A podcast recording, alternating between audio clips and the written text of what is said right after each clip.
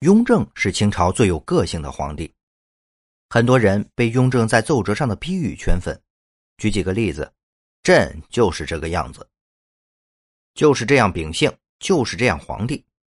尔等大臣若不负朕，朕再不负尔等也，免之。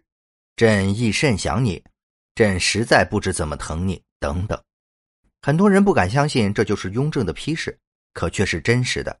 作为康熙晚年九子夺嫡的获胜者，雍正一直背着篡赵夺位的黑锅。近些年来，随着康熙遗诏以及越来越多关于清朝题材影视剧的热播，人们对雍正有了更多的认识。如今的雍正被很多人评为清朝最好的皇帝，根本原因就是他太勤政了，是他一手将大清推上了盛世。历史老师袁腾飞对雍正有过一句经典评价：“雍正是职业皇帝，他太疯狂了。”雍正登基时已经四十五岁，他对大清的国情非常了解，并拥有丰富的处理政事经验。雍正在位十三年，他的主要政绩有整顿吏治、摊丁入亩、改土归流、创立军机处、推广奏折制度等等。康熙晚年好大喜功，国库空虚，贪污腐败已然成风。面对这个烂摊子。雍正下令彻查全国上下的亏空，实行号县归公和养廉银制度等。在雍正的强力推动下，大清财政状况有了很大的改善。所以，有历史学者赞赏道：“康熙宽大，乾隆疏阔，要不是雍正的整治，清朝恐早衰亡。”准确来说，雍正在位十二年零八个月。或许知道后人质疑他，他把所有的精力都放在了处理朝政上。雍正多疯狂呢？专家表示。雍正几乎每天都在处理朝政到深夜，每天睡眠不足五个小时，每年给自己放假仅三天时间。雍正自己也承认很勤政，比如批阅奏折，他说：“各省文武官员之奏折，一日之间，常至二三十件，多或至五六十件不等，皆朕亲自阅览批发，从无留置，无一人暂相于左右。”雍正这样说一点都不夸张。历史学家粗略统计，雍正在位期间，每年要批阅的奏折多达十四点七万件，有的朱批字数近两千字。大家注意一点，雍正是用毛笔批阅奏折的，他在位期间留下了一千多万字的朱批，这意味着每天要写四千字。如果以高考作文八百字来对比，雍正每天要写五篇高考作文。雍正也是普通的人，在处理朝政的同时，他也想游山玩水。如今。北京故宫里收藏的《雍正行乐图》就体现了这一点。这一组雍正 cosplay 人物肖像画，画中雍正化身各种角色，比如独钓寒江的老渔翁、戴着假发的西洋人、抚琴的雅士、打虎的英雄等等。雍正如此疯狂压榨自己，为了保证精力旺盛，他也吃了大量的所谓的丹药。正是这些丹药，把他送上了不归路。雍正十三年（一七三五年）八月二十三日，雍正暴毙，死时七窍流血。接下来说，雍正死因争议百年，如今却被一份密档解开，难怪史料不敢记载。雍正十三年，即公元一七三五年八月二十五日，雍正皇帝暴毙于圆明园，时年五十八岁。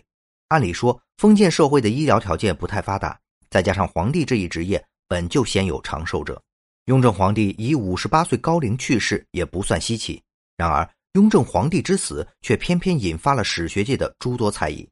原因很简单，雍正皇帝死得太突然，在没有任何征兆的情况下突然暴毙，因此无论是当时还是现在，民间和史学界对其死因都众说纷纭，但至今仍是一桩无头公案。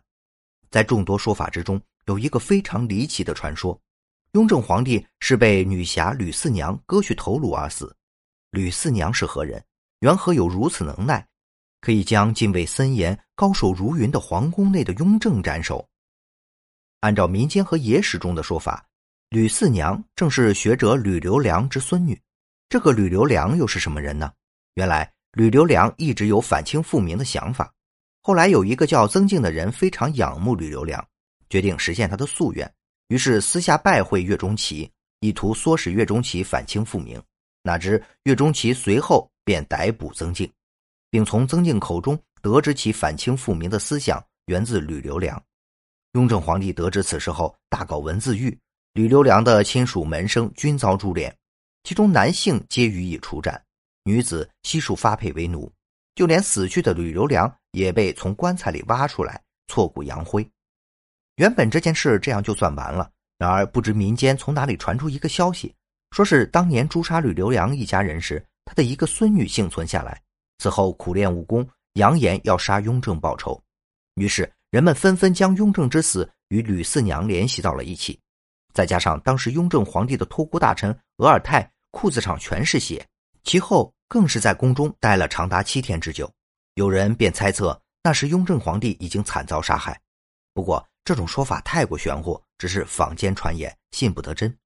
对于雍正之死，学者们主要有三种观点：一是服药过度而死，雍正皇帝是历史上出了名的劳模皇帝，有人猜测雍正生前酷爱用人参安神醒脑。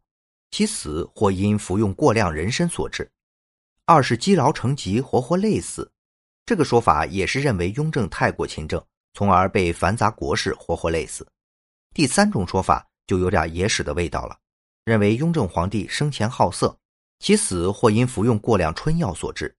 以上说法各有各的证据，然而却都缺乏最有力的直接证据。不过，根据最近披露的一份清朝宫廷密档。或许可以解开雍正之死的真正原因。这份密档是藏于内务府的一个账本，里面详细记录了雍正八年至雍正十三年的宫廷采购物品清单。比如，在雍正九年（公元一七三一年），雍正皇帝共买了四千斤木炭和矿银。这两个物品结合使用，最有可能的就是炼制丹药。到雍正十三年（公元一七三五年），短短五年时间内，雍正向圆明园运送了大量木材。硫磺和黑铅等物，如此庞大的用量，必然是炼制丹药。要知道，在满清众多皇帝中，雍正是唯一一位信奉道教的皇帝。在登基之前，雍正皇帝就对道教充满兴趣，甚至还给自己取了个元明居士的道号。当皇帝后，晚年的雍正因为政务繁忙而身体每况愈下，于是又在想到修道炼丹，不仅自己时常服用所谓的丹药，还偶尔拿来赏赐一些有功之臣。殊不知，这些所谓的仙丹恰恰含有大量的重金属，长期服用必然暴毙。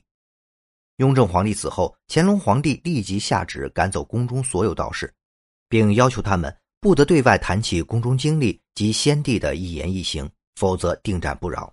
此外，乾隆皇帝还公开宣称，其父只是将炼丹作为游戏休闲之具，从不曾服用一粒丹药。